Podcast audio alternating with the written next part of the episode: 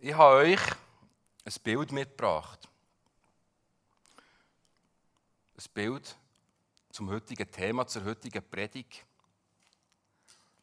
Es ist ein Bild, wo es wichtig ist, dass ihr es mal ein bisschen wirken lässt. Dass ihr auch mal ein bisschen die vier Personen, die da drauf sind, mal ein bisschen anschaut. Es ist eine Szene gemalt, wo wahrscheinlich die meisten schon erraten können, was es für eine Geschichte ist. Es ist die Geschichte vom Jünger Thomas. Bekannt als Thomas der Ungläubige oder Thomas der Zweifler. Seit Jahrhunderten kennt man ihn in der Kirchengeschichte oder auch in der Theologie, vereinfacht gesagt, als der Ungläubige. Der, der nur glaubt, was er sieht. Um ihn geht es heute Morgen. Um ihn und die Gefahr, die besteht, wenn man manchmal Menschen schubladisiert und vergisst, was eigentlich dahinter ist. Weil eins möchte ich schon vorweg sagen, der Thomas als ungläubig abzutun, das tun wir im Unrecht. Und wieso, das werde ich mit euch heute Morgen anschauen. Und wenn ihr da die vier Personen mal anschaut, der Rest, das ist eben der Thomas. Das ist der, der da zuvorderst ist. Das ist der, der bei Jesus etwas im Goren ist. Er geht in Jesus seine Wunden.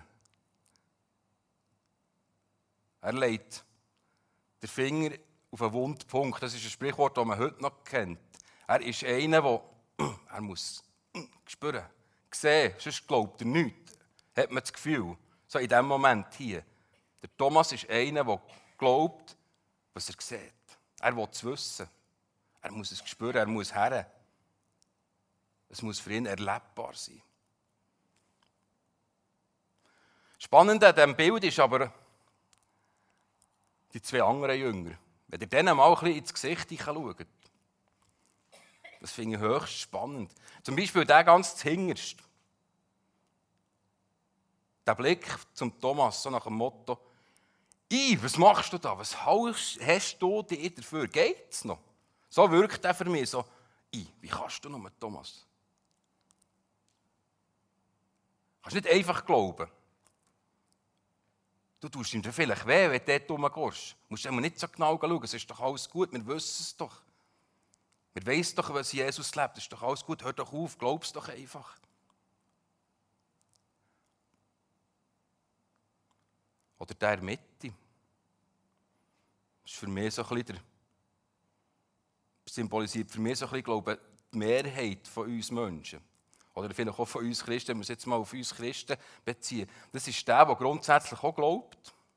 Aber wenn sich schon einer dafür hat, genauer herzuschauen, dann schaut er ja auch noch her. So nach dem Motto, ja gut, ich meine, wenn der schon schaut, dann, dann, dann will er schon noch mal wissen. Einer, der vielleicht, ein Mensch, der glaubt, aber bereit ist, sich immer wieder herauszufordern, wenn jemand eine Lanze bricht, in dem Sinn, oder weiter her schaut. Jemand, der nicht einfach so stur ist, sondern der sich immer auch wieder herausfordern. Bereit ist, etwas Neues zu lernen. So kommt man der Jünger in der Mitte vor. Und ich glaube, es ist auch nicht Zufall, dass er in der Mitte gemalt ist. Es ist so ein bisschen der, der eingemittet ist, der eben so ein bisschen beides, die beiden Extremitäten, wenn man dem so sagen kann, ein bisschen abdeckt, wo eben die, wie sagt man so schön, die, die Mitte ist. Und dann haben wir ganz spannend Jesus. Das ist jetzt mich ein bisschen irritiert. Wenn ich den Blick von Jesus anschaue, habe ich das Gefühl, er schaut der Thomas auch gleich nicht. Es wirkt, wie wenn Jesus einerseits voll beim Thomas ist, aber andererseits ist er voll bei allen dreien, die hier gezeichnet sind. Und es ist ein Jesus, der sagt, du, Thomas, schau. Ja, kannst schauen. Untersuch mich, erforsch mich. Fing raus, was wahr ist und was nicht. Und Jesus wirkt ganz entspannt. Es macht nicht den Eindruck, als hätte Jesus Stress, dass da der sogenannte ungläubige Thomas alles muss untersuchen und erst dann kann glauben. Es ist für Jesus überhaupt kein Problem. Er lässt es zu.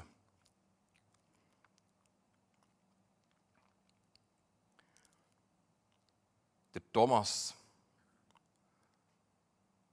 Spannend am Thomas ist, er kommt eigentlich in zwei Szenen vor. In zwei Bibelstellen wird er erwähnt. Und zwar eigentlich, wenn man so sagen will, die Geschichte vom Showdown der Bibel, nämlich vom Tod und vom Sieg von Jesus über den Tod. Vom Erfüllung vom Heilsplan, den Gott mit Jesus hatte. Ich glaube, wie in einem Film, in jedem Film oder in den meisten Filmen gibt es einen Showdown, einfach dann, was wirklich, wo man immer sagt, auf das geht alles her. Und das ist in der Bibel auch so. Genau auf die Zeit, auf die Geschichte vom, vom Tod und vom Sieg über den Tod von Jesus. Auf alles das geht es her. Und in diesem Showdown kommt der Thomas zweimal vor. Einer ist kurz vor dem Tod von Jesus und einer ist kurz nach dem Tod.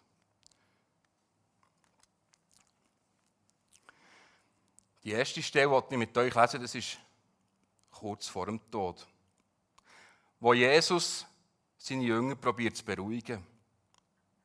Seid nicht bestürzt und habt keine Angst, ermutigte Jesus seine Jünger. Glaubt an Gott und glaubt an mich, denn im Haus meines Vaters gibt es viele Wohnungen. Sonst hätte ich euch nicht gesagt, ich gehe hin, um dort alles für euch vorzubereiten. Und wenn alles bereit ist, werde ich zurückkommen, um euch zu mir zu holen. Dann werdet auch ihr dort sein, wo ich bin. Den Weg dorthin kennt ihr ja.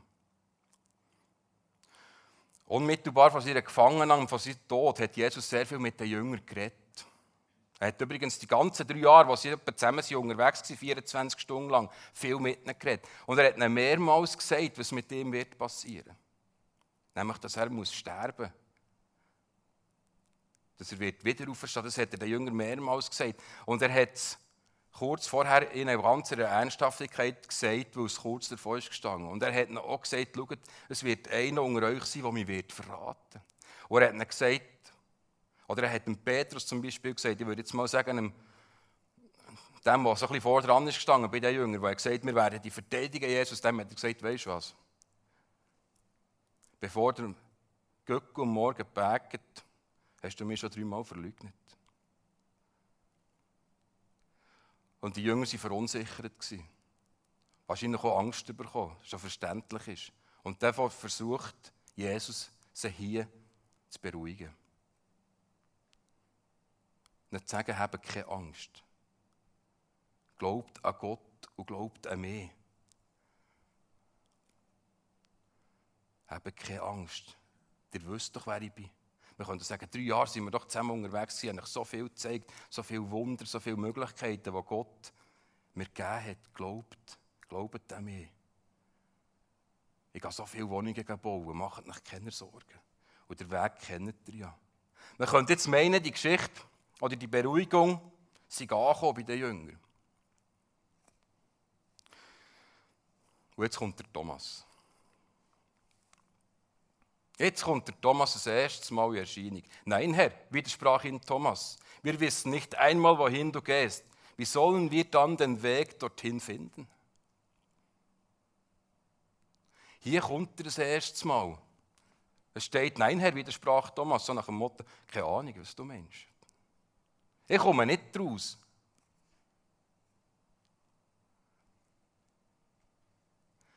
Drei Jahre waren die Jünger mit Jesus unterwegs, haben Wunder erlebt. Er hat sie darauf vorbereitet und dann kommt er und sagt, keine Ahnung. Ich komme nicht raus. Ich weiß nicht, wo der Weg ist, wo der Weg herführt. Ich weiß es nicht. Schnell könnte man jetzt sagen, ja, eben, der ungläubige Thomas. Er glaubt auch nicht. Oder der Zweifler wird er oft genannt. Hier entspricht er doch genau dem Klischee, das man hat von ihm. Der Schublade von dem Thomas, den man hat eingesteckt hat. Der, der nicht glaubt, der, der zweifelt. Aber ist es so? Ich muss euch mal eine Geschichte erzählen. Die ist über 20 Jahre her. Und die hat mit meinem älteren Bruder zu tun. Ich habe ihn letztes Mal noch darauf angesprochen, er weiß es nicht mehr oder man sich nicht mehr gut besinnen, aber ich weiß es ganz genau. Das, hat, das war ein Moment, der in mir sehr viel ausgelöst hat. Ich weiß nicht mehr, ob wir 16, 18 oder knapp 20 waren. Es war irgendein Anlass und man hat wieder einmal um Himmel, über den Himmel geredet und das, was da kommt. Und Aber eigentlich hat man nicht genau gewusst, was der kommt. Und plötzlich ist der hässig geworden. Und der hat sonst nicht viel gesagt. Oder es hat lange gebraucht, bis er mal etwas gesagt hat. Und plötzlich ist er auf eine Art wie hässig geworden, und verrückt worden und verzweifelt worden und hat gesagt, wisst ihr was? Also so wie ich das verstehe, was da soll kommen und niemand kann es sagen, aber da mit goldigen Städten und dann mit Singen und Zeug und dann irgendwo in der Welt, ich, ich, so etwas, das wollte ich gar nicht.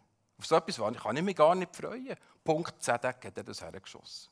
Und dann war so eine beklemmende Stimmung einen Moment lang. Ist jetzt das ungläubig?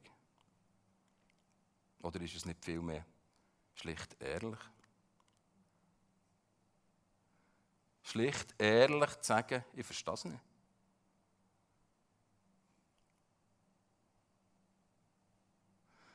Es ist die Ehrlichkeit, die in mir genau über das Problem, und wer mich kennt, der weiß ich manchmal, dass ich mich in den letzten Jahren mit dem auseinandergesetzt was einmal kommt, und das hat mich immer gestresst.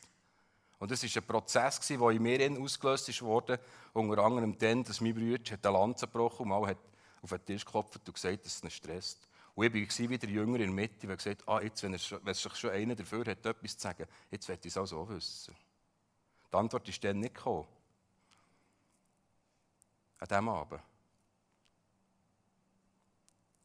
Aber es ist spannend, wie zu schauen, was Jesus Thomas für eine Antwort hat auf die Frage. Weil es ist nicht eine Frage vom ungläubigen Thomas, sondern ich glaube, es ist eine Frage vom ehrlichen Thomas. Auch auf eine Art vom mutigen Thomas, der etwas anspricht, was er einfach nicht versteht. Und schaut mal, was Jesus auf das heraus sagt. Jesus antwortete, ich bin der Weg, ich bin die Wahrheit und ich bin das Leben. Ohne mich kann niemand zum Vater kommen. Ich bin der Weg, ich bin die Wahrheit und ich bin das Leben. Ohne mich kann niemand zum Vater kommen. Mir ist es nicht bewusst im Vorbereitung auf die Predigt, dass Jesus, der wohl einer der bekanntesten Verse der Bibel, dass das die Antwort war auf, auf Thomas seine Frage. Das ist mir nicht mehr bewusst. Und wenn ich das gelesen habe, das hat mich irgendwo fasziniert. Auf eine Art habe ich gemerkt, da ist eine Wichtigkeit in diesem Satz. Aber es hat mich auch gestresst, weil ich das Gefühl hatte, das ist gar keine Antwort.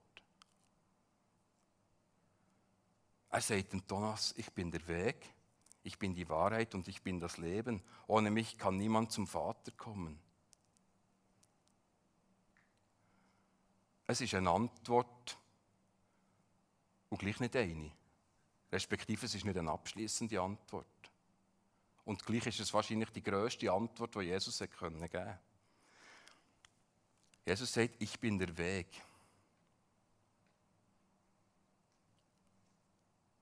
Ich bin die Wahrheit und ich bin das Leben. Ohne mich kann niemand zum Vater kommen. Ohne mich kann niemand zum Vater kommen. Ich glaube, das ist das, was absolut steht hier. Das ist das, was Jesus sagt, das ist Fakt. Aber wenn wir das lesen, was vorher steht, ich bin der Weg, dann fängt es an, speziell werden. Dann fängt es an, individuell zu werden. Weil, wisst ihr, was Jesus hier im Thomas sagt und was Jesus hier uns sagen will, ist, lass mal, ich bin der Weg. Ich bin die Wahrheit und ich bin das Leben. Und wir gehen zusammen jetzt auf den Weg, die Wahrheit zu finden. Weil du wirst mit mir eine Ewigkeit verbringen. Wir zwei suchen zusammen. Wir gehen den Weg und suchen die Wahrheit. Er hat dem Thomas gesagt, wir zwei gehen zusammen einen Weg und suchen die Wahrheit.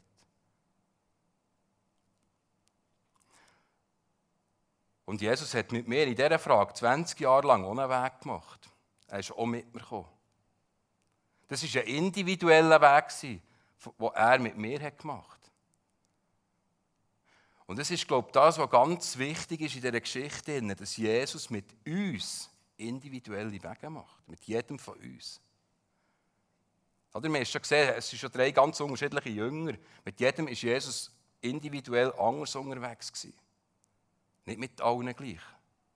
Und so ist es auch bei uns. Jesus ist mit jedem von uns anders unterwegs. Und das ist etwas, was wir uns vielleicht wieder einmal müssen, oder auch ich mir muss vor Augen führen Jesus ist mit mir an einem ganz anderen Punkt unter Umständen unterwegs als mit dir.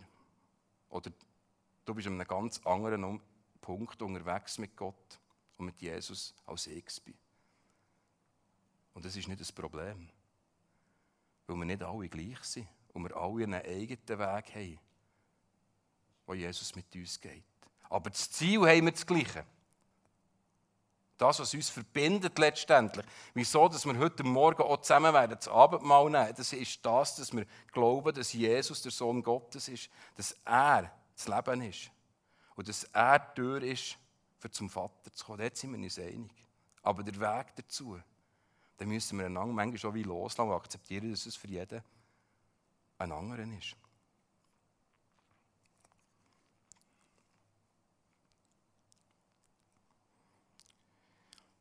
Die zweite Stelle von, von Thomas, die kommt unmittelbar nach dem Tod von Jesus. Also wir haben erste, die erste Begegnung mit Thomas vor dem Tod und die nächste Begegnung mit Thomas passiert nach dem Tod. Die Jünger waren völlig verunsichert, wo Jesus ist gestorben. Petrus wahrscheinlich betrübt über das, was ist eingetroffen, nämlich, dass er ihn wirklich dreimal verleugnet hat betrübt darüber, dass sie tatsächlich einen Verräter in ihren Reihen hatten, der Jesus verkauft hat.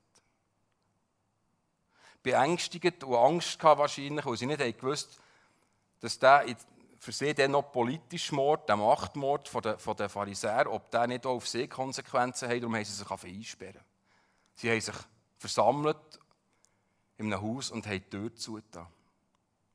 Aus Angst. Und dort begegnet ihnen Jesus zuerst mal und er zeigt sich ihnen.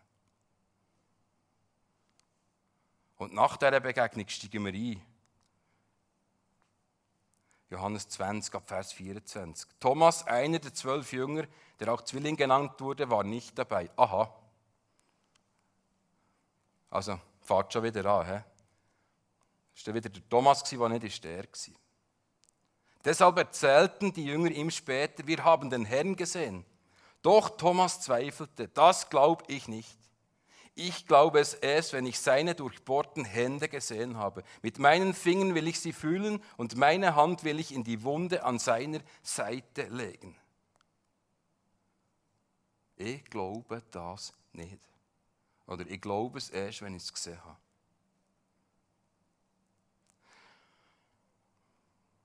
Natürlich, der Thomas war nicht der. Wir wissen aber nicht wieso. Wieso? Dass Thomas, ausgerechnet der Thomas, ausgerechnet der, der die grössten Zweifel hat. Das geht genau der, der Moment verpasst, wo Jesus sich offenbart, der Jünger nach dem Tod. Wieso ist der Thomas nicht dabei? Ausgerechnet der. Wir wissen es nicht. Vielleicht ist er wirklich noch etwas einkaufen. Zufälligerweise, wenn man das so darf sagen, nicht da gewesen. Vielleicht hat er einfach auch die Gemeinschaft nicht mehr verleiden hat er einfach Abstand gebraucht. Vielleicht hast er seine Frust in der Taverne ausgelebt und nicht in, in einem Haus mit anderen, die Angst hatten. Wir wissen es nicht, wir wissen auch nicht werten, wir wissen nur, er war nicht da. Gewesen. Und jetzt kommen die Jünger und sagen ihm es. Wir haben ihn gesehen. Wir haben Jesus gesehen. Und er sagt, das glaube ich nicht. Ich glaube es nicht. Mal, ich glaube es dann, wenn, wenn ich ihn sehe. Da ist er wieder der Thomas, der Zweifler. Der Thomas, der Ungläubige, einfach nicht, wo glauben könnte man meinen. Aber wisst ihr was? Seien wir mal ehrlich. Was wäre gewesen, wenn Jesus zuerst dem Thomas wäre begegnet? Oder Thomas wäre es den anderen erzählen? Jetzt müssen wir vielleicht für uns selber die Frage beantworten, wie hätten wir reagiert in diesem Moment? Das muss ich irgendwo auch offen lassen. Aber hier merken wir vielleicht auch, tut man Thomas so wieder ein bisschen Unrecht. Weil ich für mich kann es nur beantworten, ich glaube, ich hätte ziemlich ähnlich reagiert wie er.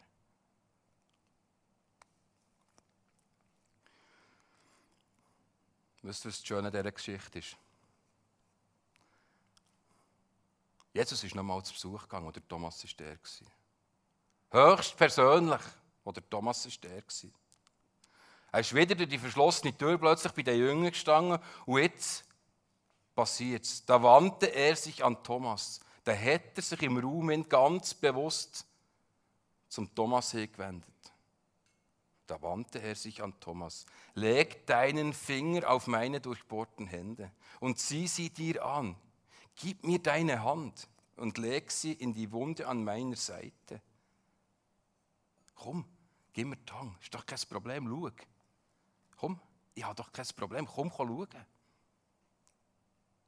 Zweifle nicht länger, sondern glaube. Thomas antwortete, mein Herr und mein Gott. Jesus kommt noch eins. Und er kommt ganz bewusst eins, weil er Thomas sehen Und Jesus, seine Begegnung mit Thomas ist nicht die von, von einem Jesus, der sagt, so, Manu, schau jetzt, jetzt reden wir mal miteinander, wenn du das einfach nicht wahrhaben. Es ist nicht eine Begegnung vom Vorwurf von Gott, respektive von Jesus, Entschuldigung, sondern es ist im Gegenteil eine Begegnung, wo Jesus auf Thomas zumacht und sagt, hey, das ist doch kein Problem, wenn du Zweifel hast, komm, ich zeige dir es, dass es stimmt. Ich habe nicht das Problem damit, dass du Zweifel hast. Ich habe nicht das Problem damit, dass du das im Moment nicht glauben können Das macht nichts, ich zeige dir es. Es ist alles gut, Thomas. Du darfst fragen, du darfst Zweifel haben. Du darfst Unverständnis haben.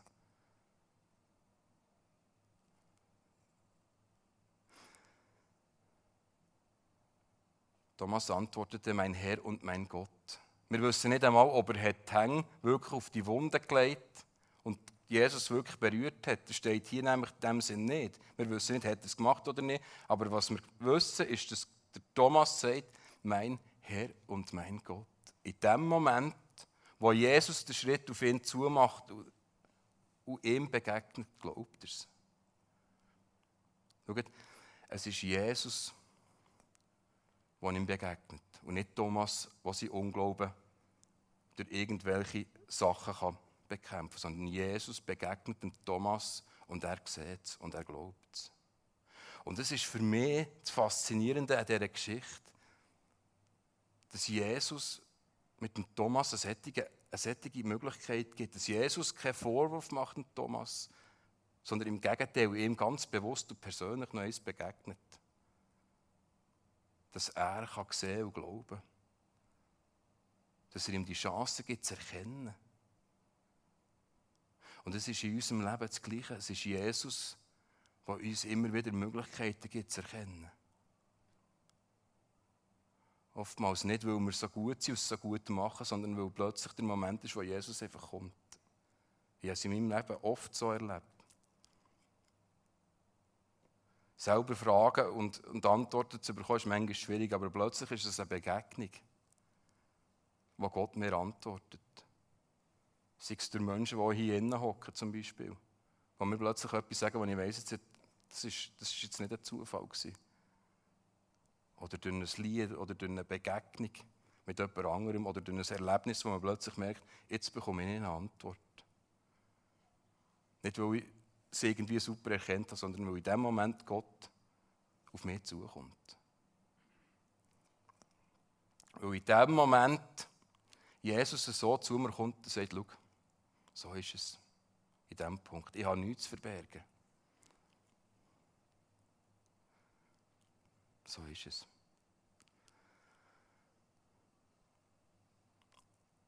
Jesus hat zwölf Jünger rausgesucht. Ich wollte noch einmal das Bild hier bringen. Es sind drei gezeigt, aber es waren eigentlich zwölf.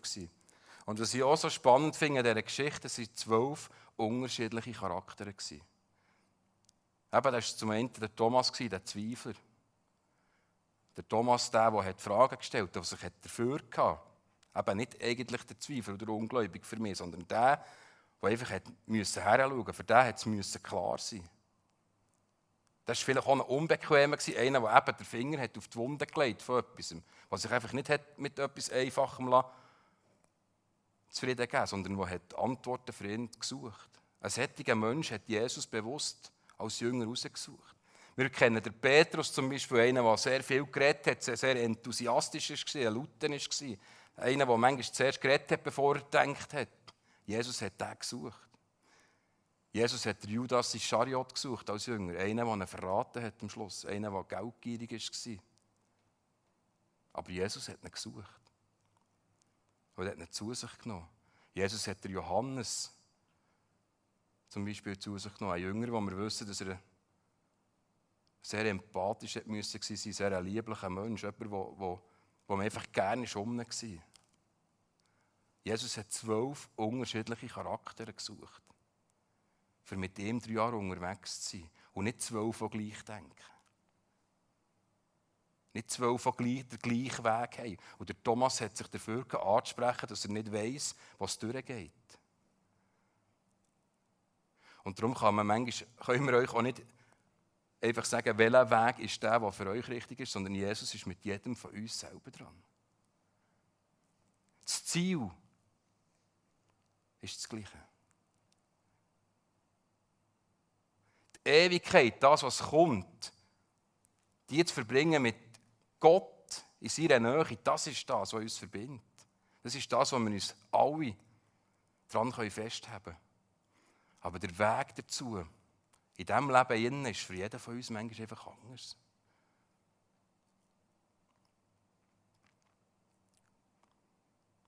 Schaut,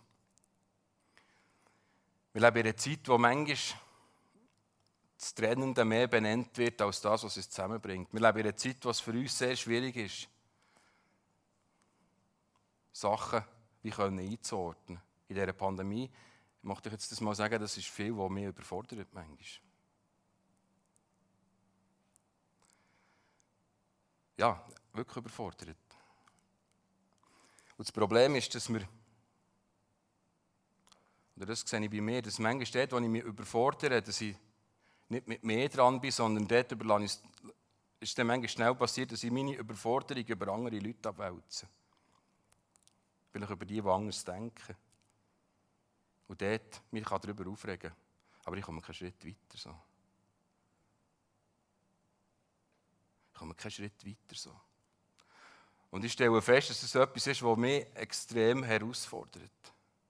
Schaut, Jesus hat es vorgelebt, er ist mit dem Thomas umgegangen, was die anderen Jünger zum Teil nicht verstanden haben. Aber Jesus hat es nicht gestresst, er ist mit dem Thomas seinen Weg gegangen. Und mit den anderen Jüngern einen Weg.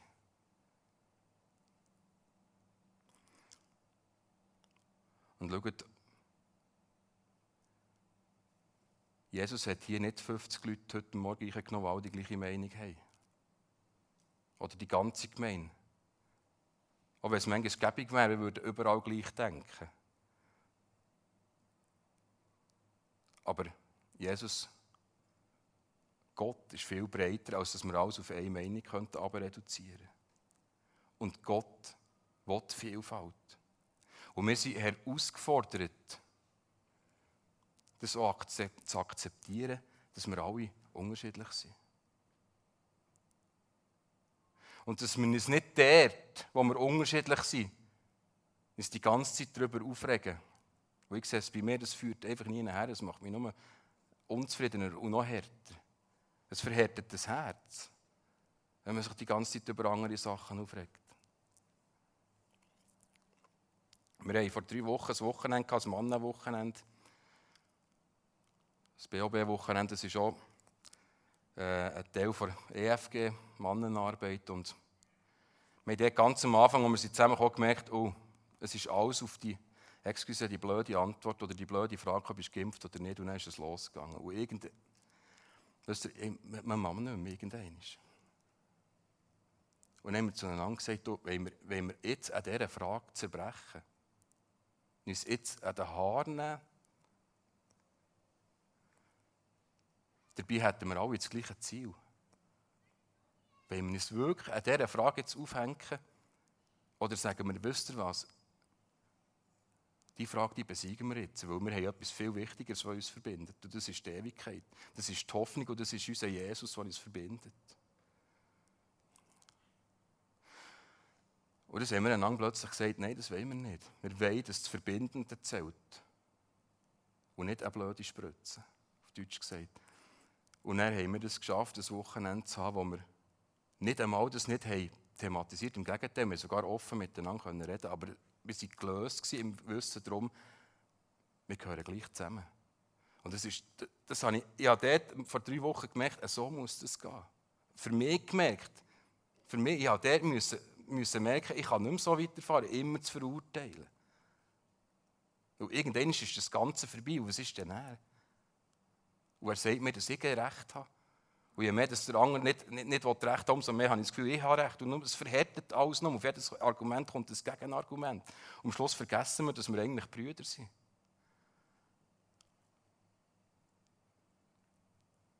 Und wir stellen plötzlich jemanden in eine Schublade, wie der Thomas in der Schublade war, wo man sagt, er ist ja so und so. Und wenn man genau her schaut, die Geschichte von Thomas, oder wenn ich genau her schaue, bei dem, der nicht die gleiche Meinung hat wie ich, die Schublade würde auftun, mir lassen, erzählen, was in der Schublade drin ist, würde ich vielleicht merken, dass da jemand ganz anders dahinter steckt.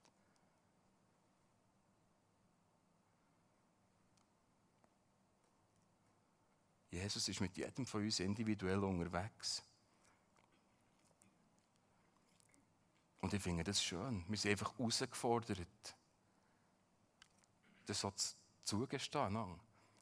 Und herausgefordert, auch ich persönlich immer wieder den Blick auf den Jesus zu werfen, der hier steht. Auf den, der über alles gesiegt hat. Und zu sagen, letztendlich sind wir da hier verbindend unterwegs, weil wir wissen, dass wir Ewigkeit mit Jesus, mit Gott dürfen verbringen. Amen.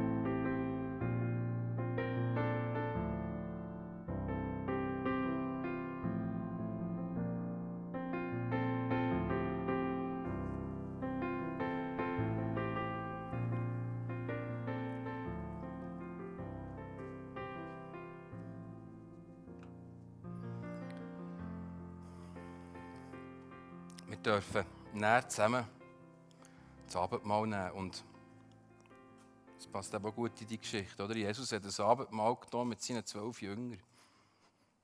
Kurz vor seinem Tod. Und ihr erwähnen es nochmal: zwölf Jünger, zwölf Charaktere. Es ist, glaube ich, falsch zu glauben, dass die Friede, Freude, Eierkuchen hatten, drei Jahre lang, als sie mit Jesus zusammen waren. Das hat sicher zwischendurch auch geklebt. Unter zwölf Mann klebt es zwischendurch, das wäre eine Utopie wenn das nicht tät. Und dass sie sicher auch nicht alle gleicher Meinung sind. Aber für Jesus hat es keine Rolle gespielt. Er hat jeden so wollen, wie er ist. Und jeden so angenommen, wie er ist. Selbst der, der ihn kurz darauf verraten hat, war an diesem Tisch und hat gegessen.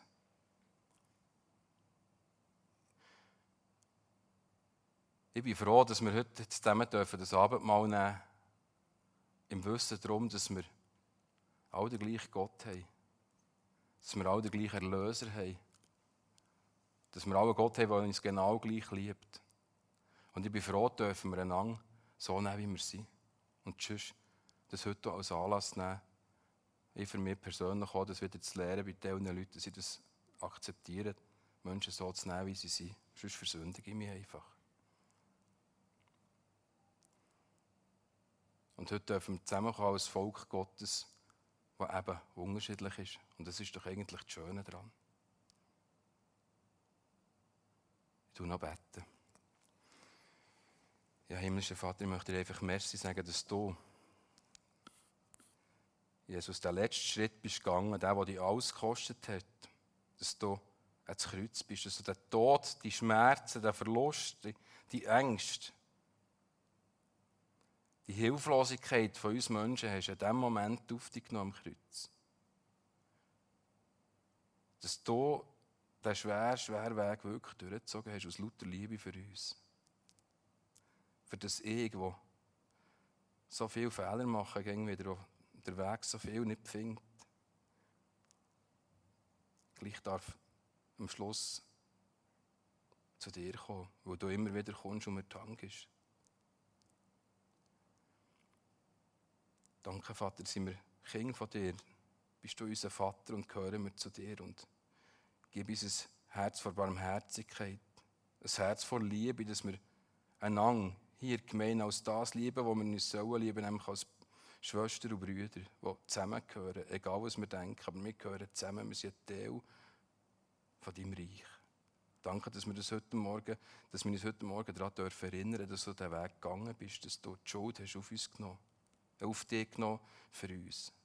Für uns frei zu machen, für dass wir Ewigkeit bei dir dürfen verbringen, beim himmlischen Vater. Amen.